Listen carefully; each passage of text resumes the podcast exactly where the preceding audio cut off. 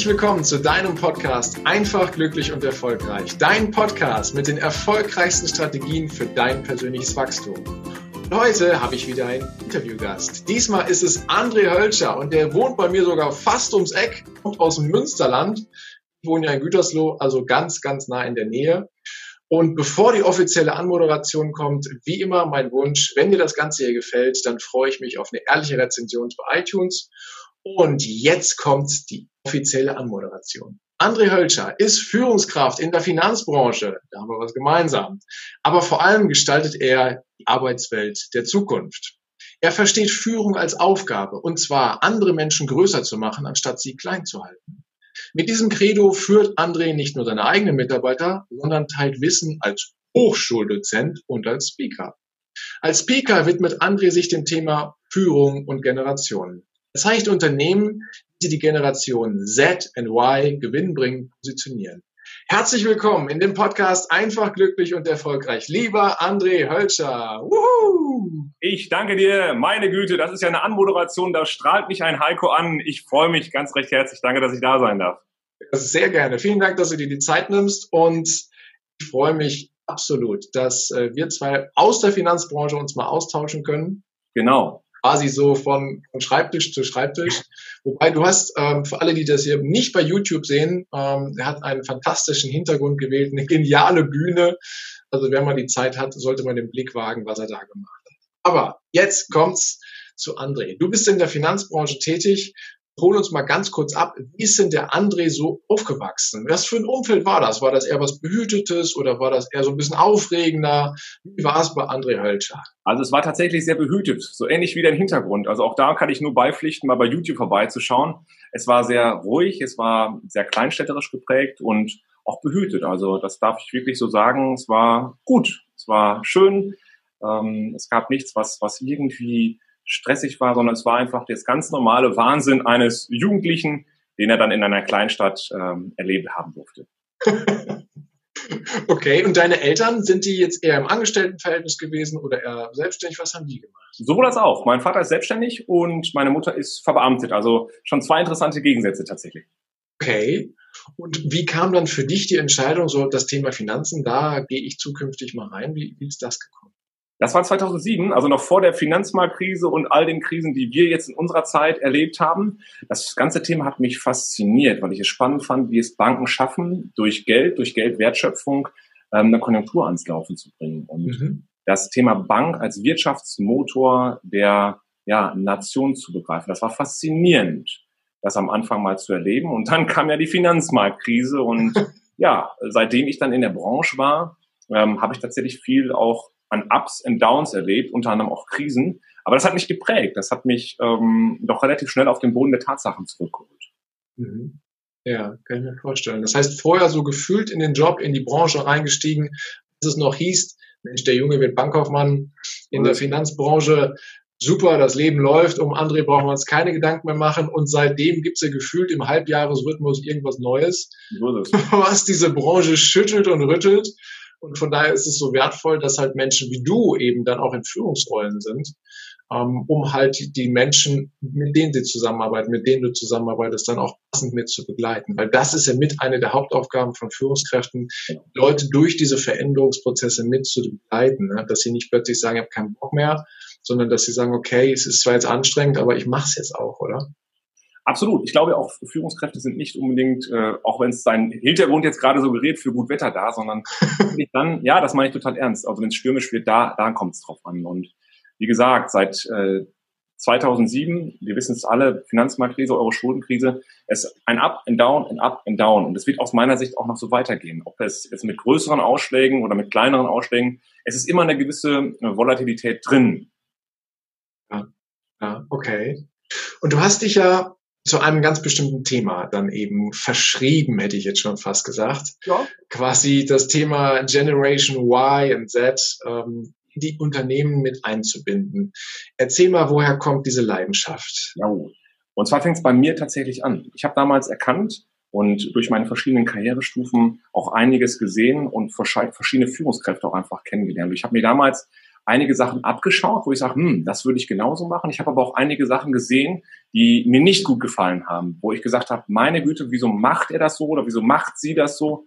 Und habe mir damals überlegt, Mensch, wenn ich immer selbst irgendwann in die Situation komme, es besser zu machen, möchte ich es anders machen. Und zwar so, wie ich es mir gewünscht hätte. Und das war so der Punkt für mich, wo ich reflektiert habe.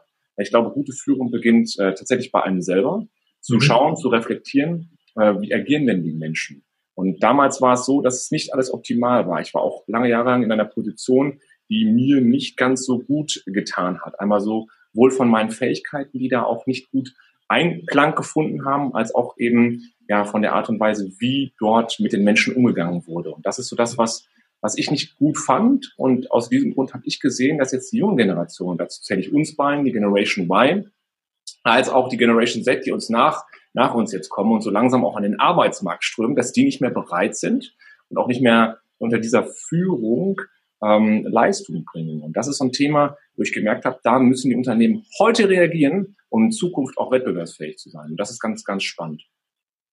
Äh, was braucht denn die Generation Y und Z aus deiner Sicht? Ja. Was, was macht ja. ein Arbeitsplatz, ein Unternehmen, eine Firma attraktiv? Ja, das ist aus meiner Sicht auch sehr interessant, diese Frage. Die ist ein bisschen größer. Ich habe mich erstmal damit beschäftigt, welche Generationen sind denn überhaupt im Arbeitsleben? Wollen wir die mal kurz durchgehen, damit die Zuhörer auch einen, einen Überblick bekommen? Das sehr gerne, ja. Aber bevor wir auf die Besonderheiten der einzelnen Generationen eingehen, ist es mir immer wichtig zu erklären, was ist denn überhaupt gerade an Generationen am Arbeitsmarkt? Und da habe ich ein Modell zu entwickelt. Ich nenne es das äh, Generation Game.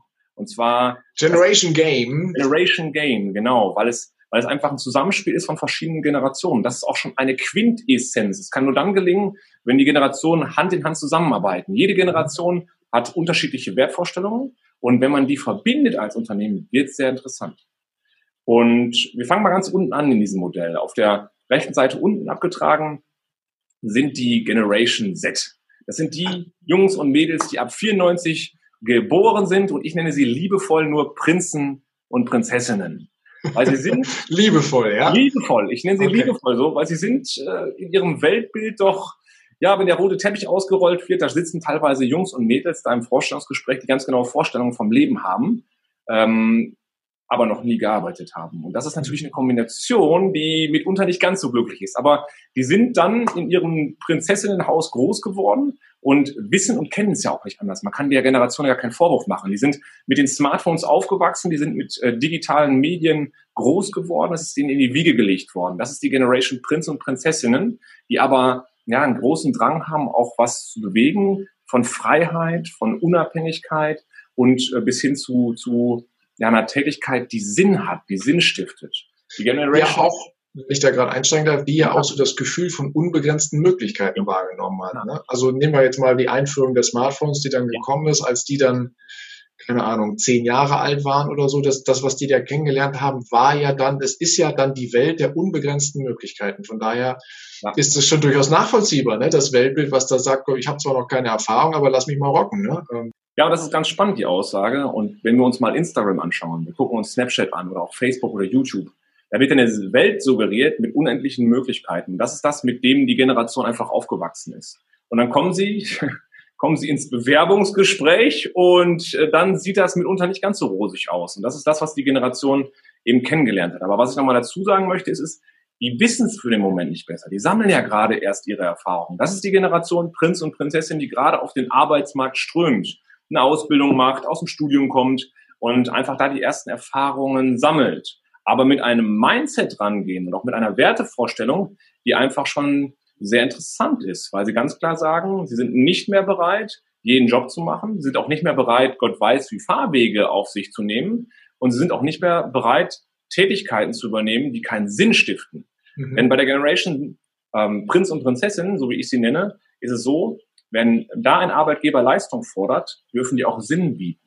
Wenn die nicht mhm. das Warum dahinter erkennen, warum diese Tätigkeit machen, dann sind die nämlich relativ schnell demotiviert und suchen sich etwas anderes. Weil es gibt ja unbegrenzte Möglichkeiten. Es gibt ja unlimitierte äh, Faktoren und meistens sind sie dann auch noch räumlich ungebunden. Das heißt also, sind dann auch nochmal flexibel. Und das ist natürlich für so einen Arbeitgeber immer sehr, sehr schwierig. Ja. Ja, doch, glaube ich. Und ähm, die, die, die Sinnstiftung ist jetzt eben nicht mehr der Firmenwagen, ist jetzt nicht mehr die Gehaltserhöhung, die da kommt, sondern die Sinnstiftung muss wirklich sein, das, was ich da tue, das Produkt, die Leistung, die ich herstelle, was auch immer, das muss Sinn ergeben. Ne? Richtig, richtig. Ja. Und die, die Tätigkeit selber. Sinn ist etwas ganz Individuelles, habe ich festgestellt. Und nicht jeder, jeder sucht den Sinn so tief wie der oder die Person, sondern es ist einfach was Individuelles. Und jeder hat so eine gewisse Wertvorstellung dabei. Und je mehr es ein Unternehmen schafft, und das ist schon eine Quintessenz, diese Wertvorstellung auch in Einklang mit der Tätigkeit zu bringen, desto interessanter und motivierter sind die Leute. Mich interessiert, und da kommen wir später sicherlich nochmal drauf, wie gelingt es Unternehmen, diese Leute so zu positionieren, dass sie in den Flow kommen, dass sie Bock haben, für das Unternehmen zu arbeiten und auch wirklich performen. Und zwar, weil sie es aus tiefem Herzen wollen. Mhm. Das ist die Generation Prinz und Prinzessin. Okay, habe ich verstanden. Prinz und Prinzessin ist abgespeichert. Wie geht's weiter? Ja, denn die nachfolgende Generation, das ist die Generation, die von 1980 bis 93 geboren ist. Ich nenne sie liebevoll die Generation Kompass. Gehörst du noch dazu, Heiko? Komm in meiner Welt, willkommen ja. in meiner Welt. genau, das ist äh, unsere Generation, so sage ich es mal, Generation Kompass oder auch im Volksmund als Generation Y bekannt. Warum Y? Die Ypsiloner sind auf der Suche Sie sind auf der Suche nach sich, nach ihrer Tätigkeit, nach dem Leben, sind ständig auf der Suche und, und versuchen auch andere Sachen zu hinterfragen. Und deshalb auch der Kompass. Der Kompass, der mal in diese Richtung, mal in diese Richtung zeigt. Insbesondere dieses Warum. Warum arbeite ich da? Warum erledige ich diese Tätigkeit? Auch da ist dieses Sinnbild ausgeprägt aber noch nicht ganz so stark wie, wie in der anderen Generation. Der Unterschied zwischen den Prinzen und Prinzessinnen und der Generation Kompass ist allerdings, sie haben schon was geleistet in, in, im Regelfall. Das heißt, sie haben Berufserfahrung mitgebracht, sie haben studiert, sie haben schon erste Erfahrungen gesammelt von mitunter auch ähm, einem oder anderthalb Jahrzehnten. Und das ist natürlich schon ein Unterschied gegenüber der Generation Prinz und Prinzessin, weil die wissen schon, von was sie konkret reden. Und da fängt es jetzt so langsam an, dass sie altbekannte Strukturen hinterfragen. Dass sie Sachen anders denken oder dass sie einfach für sich nochmal reflektieren, so ein Jahr im Ausland wäre auch nochmal ganz nett nach zehn Jahren arbeiten. Und das ist die Generation Kompass. Die sind auf der Suche nach dem Warum bei sich, bei dem Unternehmen, haben viele kluge Ideen, haben viele tolle Ideen, verbinden vor allen Dingen auch das Smartphone mit den traditionellen Themen, die ähm, sicherlich auch die nachfolgende Generation dann nochmal hat. Da komme ich gleich ja nochmal drauf. Aber das ist etwas, was schön in der Mitte ist. Sie bauen die Brücken. Das können die ganz gut. Trotzdem sind die jetzt die nächste Generation, die auch einfach anders arbeiten möchte. Und insbesondere das Thema Work-Life-Integration und Work-Life-Balance ist ein großes dieser Generation. Hm. Kann ich sehr gut nachvollziehen und äh, fühle ich mich irgendwie abgeholt, ja. Wie ist es bei dir? Also wenn ich dich jetzt fragen würde, ähm, als Generation Kompass, welche Werte hast du? Was ist dir wichtig beim Arbeiten? Meine Werte, die basieren ganz stark auf dem Thema Vertrauen, basieren, äh, gehen weiter dann, also Vertrauen in der Tatsache, ich arbeite ja ganz viel mit Menschen, das tust du ja mhm. auch. Ne? Ich bin jetzt mhm. äh, jemand, der jeden Tag mit Menschen irgendwie agiert. Mhm. Und mir zählt Vertrauen mit das höchste Gut. Denn wenn ich etwas sage, meine ich das auch genauso. Und das erwarte ich von anderen auch. Ich erwarte von anderen, dass sie offen und ehrlich mit mir umgehen, dass ich ihnen vertrauen kann. Mhm. Von, von, daher ist Vertrauen quasi so das höchste Gut, was es da gibt. Ich könnte jetzt noch zig andere Werte aufzählen, aber das ist jetzt das Erste, was in mir hochkommt. Und ich finde halt auch das Wichtigste, weil darauf lässt sich ganz viel aufbauen. Absolut. Und das ist auch etwas, das war nicht mit diesen traditionellen Werten. Dieses Vertrauen, auch die Sicherheit, die diese Generation auch mit sich bringt. Trotzdem hinterfragt sie Strukturen. Warum 50 Jahre lang bei einem Arbeitgeber arbeiten? Mhm. Warum nicht mal was anderes querdenken? Warum soll der Prozess so laufen? Wieso noch ein Papier? Das sind so Sachen, die diese Generation aus meiner Sicht gut vereint. Mhm. Ja, du ja auch, ne? Du gehörst ja auch dazu. Exakt, genau. Und das ist so der erste Anstoß tatsächlich auch im Arbeitsleben. Das gab es ja früher schon vor zehn Jahren, diese Headlines, Generation Y verändert alles. Das ist etwas, was, was einfach ein bisschen anders ist als die anderen Generationen, weil sie neu denken. Mhm. Und in Kombination mit den Prinzen und Prinzessinnen, das merkt der geneigte Zuhörer sicherlich jetzt auch schon, wird es eine ganz interessante Kombination, weil die beiden äh, Generationen sind auf der einen Seite ähnlich, auf der anderen Seite sind ein paar Sachen da und da mehr ausgeprägt. Und das wird für Unternehmer und Unternehmen und auch Führungskräfte, die dann zu leiten, äh, sehr herausfordernd. Mhm. Ich sehe schon Schnittmengen zwischen den beiden, aber ich bin gespannt, wer noch kommt. Ja, und das ist die, die, die Generation, es könnten unsere Eltern sein, das ist die Generation X im Volksbund. Ich nenne sie die Generation Haus. Warum mhm. Haus? Weil sie sehr stark auf Sicherheit geprägt sind. Die sind sehr stark auf auch ein Fundament, auf einem schönen Rahmen geprägt. Das sind auch noch ähm, Menschen, die über 30, 40 Jahre in einem Job äh, unterwegs sind, was ich um Gottes Willen auch nicht bewerten möchte. Ich möchte es ganz wertneutral sagen. Es ist nur vom, von, von den Generationen sehr, sehr unterschiedlich. Während die Generation Prinz und Prinzessin sagt, was soll das? Äh, finden die das gut, weil die haben Sicherheit, die haben Stabilität und Beständigkeit und sich so auch einen wunderbaren Reichtum ähm, auch aufgebaut, weil sie das von Thema dem wir ja profitieren, ne? wenn ich das mal so sagen darf, von dem profitieren wir ja ganz deutlich. Absolut. Also ich finde das äh, sehr, sehr wichtig auch, das nochmal auch hervorzuheben, weil diese Generation hat viel geleistet, hat viel gemacht, hat viel aufgebaut, deshalb auch die Generation Haus. Wie gesagt, die ist sehr stark äh, durch ja, Vermögen, durch Sicherheit geprägt, hat aber hat aber wirklich auch viel geleistet. Und da habe ich ehrlich gesagt auch Respekt vor, was diese Generation in ihrem Leben schon geleistet hat. Und das sind auch die Werte, die sie unter anderem auch ihren Kindern vermittelt haben. Und manche Generationen Hauseltern verstehen es auch nicht, wenn die Generation Prinz und Prinzessin dann hingeht und sagt, ich will die große weite Welt bereisen. Weil für die Generation Haus, ich weiß, das ist ein bisschen plakativ, aber gehört es dazu, erst was geleistet zu haben. Mhm. Und damit haben wir jetzt auch einen schönen Wohlstand erarbeitet arbeiten dann so langsam auf die, auf die Rente hin und einige sind auch wirklich sehr, sehr, sehr erfolgreich im Job. Und das, da habe ich richtig Respekt vor. Gerade auch im Bereich der Mittelstandsunternehmen merken wir, dass, dass, dass solche Leute ganze Unternehmen aufgebaut haben.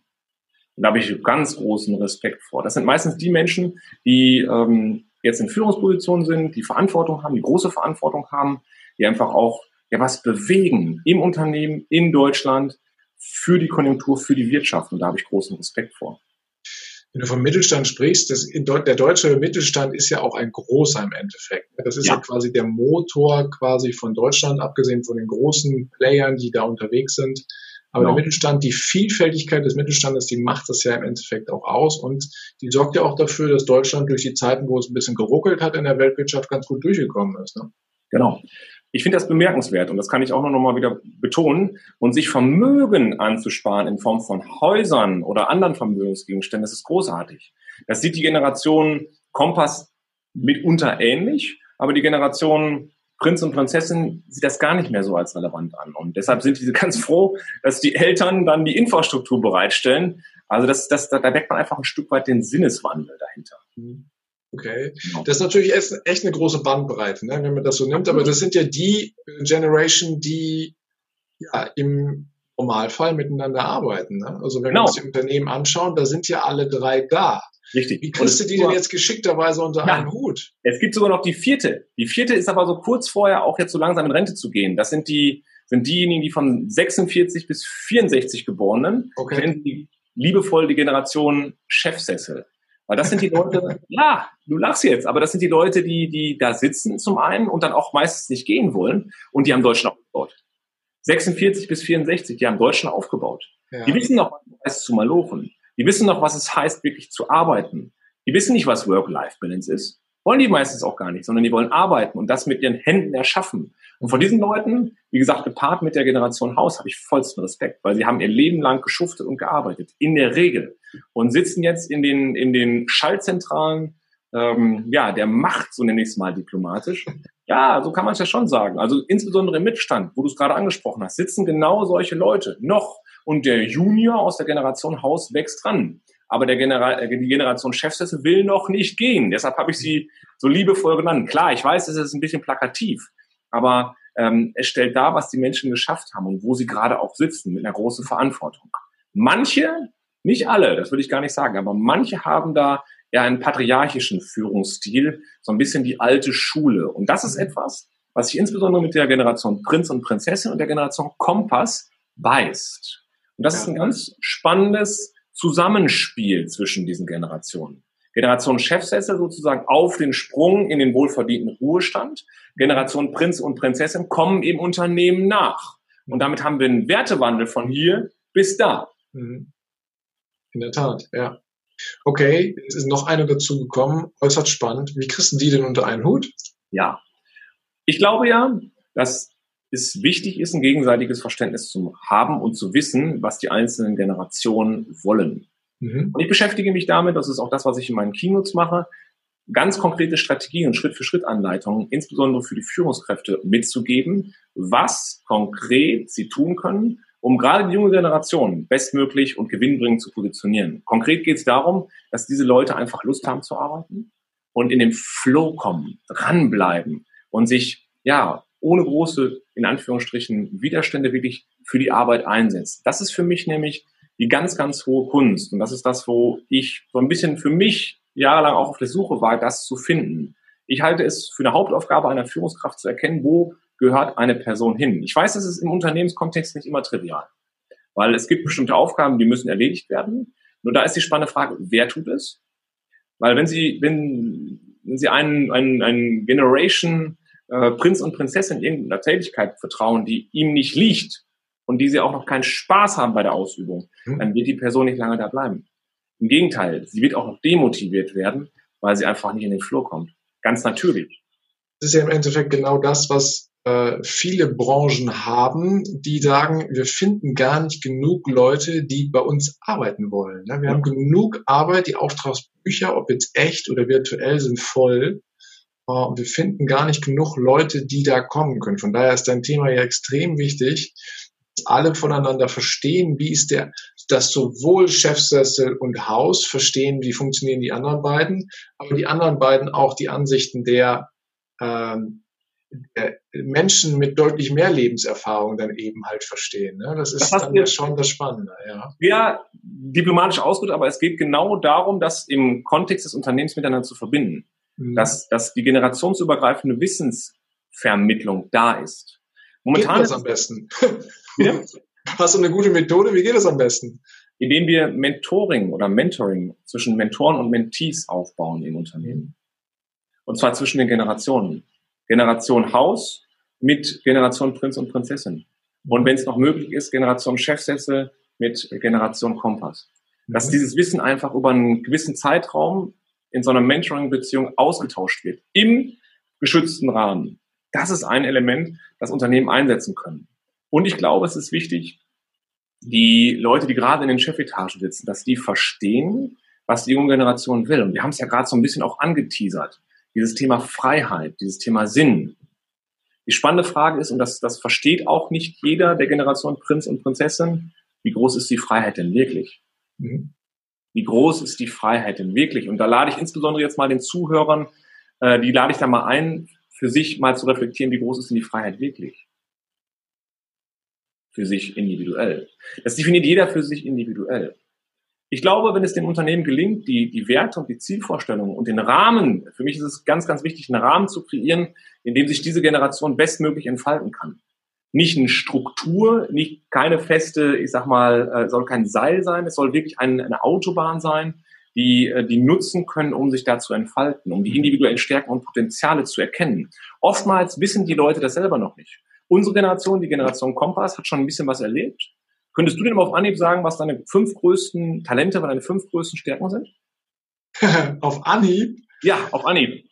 Okay. Die fünf größten, äh, wenn ich das als Talent beschreibe, dann ist eins der Talente, dass ich Dinge verbessere. Mm, ich gucke es mir an und ich kann sie verbessern. Also habe so einen Blick dafür, was, was läuft noch runter für die Zukunft. Das ist das mm. Erste. Mhm. Das Zweite, was ich habe, dass ich sehr, sehr viel Vertrauen schenke. Mhm. Okay. Das ist etwas, was, was mir liegt und wo ich bisher in meinem Leben sehr, sehr gut mit gefahren bin. Mhm. Das Dritte ist etwas, wo ich sage, hm, es ist auch wichtig, ich bin schon sehr, sehr ehrgeizig, habe also, wenn ich mir ein Ziel nehme und mich darauf eingelassen habe, dann lasse ich auch so schnell nicht locker, sondern ähm, mein Ziel ist es, dieses schnellstmöglichst und nach bestem Maß dann eben für mich zu erreichen. Mhm. Das war jetzt Nummer drei, ne? Mhm. Jetzt muss ich noch mit, das waren wir, wir waren bei den größten Talenten, ne? Fünf, bitte, ja. genau. Noch ein Talent, was ich mit habe, ist, äh, dass ich ganz gut erzählen kann, dass ich ganz gut reden kann, dass ich ganz gut Bilder in den Köpfen von den Leuten auslösen kann. Also warum auch immer liegt mir das, wenn ich was erzähle, dass ich das ganz gut auslösen kann und das schließt sich Talent Nummer fünf an. Mhm. Ähm, da habe ich die Möglichkeit, komplex, komplexe Dinge, Dinge, die vielleicht ähm, ausführlich normalerweise erklärt werden, möglichst kurz, knapp und prägnant darzustellen, sodass es jeder versteht. Das ist jetzt das Erste, was in mir, in mir hoch. Wow. Also ich sehe schon, der Kompass ist bei dir schon so ein bisschen zum Vorschein gekommen. Du hast viel wahrscheinlich schon ausprobiert, um das für dich zu, zu, zu erkennen und auch zu realisieren. Kunst liegt tatsächlich im Ausprobieren, ja. Das kann ich nur wirklich jedem empfehlen in allen Bereichen. Also den Mut zu haben, ja. äh, die Neugier zu haben, Dinge auszuprobieren. Und wenn es das Smartphone ist, was halt vorher kein Mensch angepackt hat, ähm, ich weiß, ganz, ganz lange hat meine Mama sich immer von diesen Dingen gelöst und sagte, nee, ich will das nicht, ich will das nicht. Mhm. Und irgendwann kam dann der Moment, wo wir ihr ein Tablet geschenkt haben. Mhm. Und mittlerweile will sie es einfach nicht mehr missen. Im Gegenteil, vor kurzem fragte sie und sagte, ähm, könnt ihr mir nicht mal eine neue Version geben, weil das ah. wird langsam. Weihnachtsgeschenk ja, dann ist das Weihnachtsgeschenk halb ja schon gesichert, oder? Ja, genau, könnte schon mal sagen. Also der Hinweis war schon mal deutlich. Und das so. ist wirklich etwas ausprobieren, ausprobieren, ausprobieren, ausprobieren, ja, weil wir lernen jeden Tag neu dazu. Und das ist genau das, was auch gerade unsere Generation macht. Mhm. und die Generation Prinz und Prinzessin noch nicht gemacht hat, glaubt aber gemacht zu haben durch Social Media. Mhm. Die haben auch schon ganz viel gesehen. Ne? Ob es dann immer die echte Welt ist, sei dahingestellt. Ja, aber die strömen gerade rein in den Arbeitsmarkt. Und wir merken jetzt schon, wenn wir uns allein diese beiden Generationen angucken, dass führungstechnisch was auf die Generation Haus zukommt. Weil wenn in den nächsten ein, zwei Jahren oder drei die Generation Chefsessel in ihren wohlverdienten Ruhestand geht, mhm. dann rücken die anderen nach. Und sie brauchen nämlich zwangsläufig mehr Leute dann auch von denen, um den Geschäftsbetrieb auch aufrechtzuerhalten. Und dann wird's spannend. Spannend, ja. ja und dann äh, ist es halt auch die Ideen, die Kreativität der jüngeren Generation, ob es Kompass oder Prinz und Prinzessin, wie du sie nennst, äh, dann eben auch mitzunehmen und halt Raum zu geben, das wirken zu lassen. Auch wenn es sich vielleicht aus dem Blickwinkel von der Generation Haus Moment vielleicht erstmal ein bisschen komisch oder seltsam anfühlt. Ne? das ist so genau das, was ich eben immer erlebe ähm, und auch selber erlebt habe, auch, auch, auch ich als Mitarbeiter, dass ich, dass sich Menschen teilweise in ihrem Weltbild so befinden, dass sie das auch auf andere Generationen übertragen. Und da fängt es nämlich an, das ist das, was die Leute dann meistens nicht mehr verstehen, die Prinzen und auch die Generation Kompass. Wo sie sagen, warum tut er das oder warum tut sie das? Und das ist so etwas, was ich auch versuche durch meine Vorträge zu erweitern, einfach Wahlmöglichkeiten aufzuzeigen, einfach so ein bisschen out of the box zu denken, mhm. äh, das auch mal zuzulassen. Mhm. Okay. Das kann ich verstehen. Wie machst du es denn im echten Leben? Also du bist ja auch Führungskraft und genau in der Rolle drin. Ja, exakt. Äh, wie machst du das? Gib dir mal ein paar Führungskräften hier so ein, zwei coole Tricks. Ja, Vielleicht lerne ich dann auch was dazu, weil ich bin ja in der gleichen Rolle ja, ja, ja. Also mir ist es ganz, ganz wichtig, über das zu berichten, was ich auch selber mache. Also in diesen Schuhen zu stecken, das auch selber zu erfahren, zu fühlen, wie es ist, wenn Mitarbeiter kommen und irgendwas vielleicht nicht so läuft, wie es sein soll. Wir wissen alle, es menschelt manchmal und was auch mhm. immer, was auch immer Menschen bewegt, kriegt die Führungskraft dann mitunter ab. Ich mache zuerst eins. Ich trenne das Verhalten von der Person. Mhm. Das ist das Erste, was ich gemacht habe. Und das hat für mich Leichtigkeit reingebracht.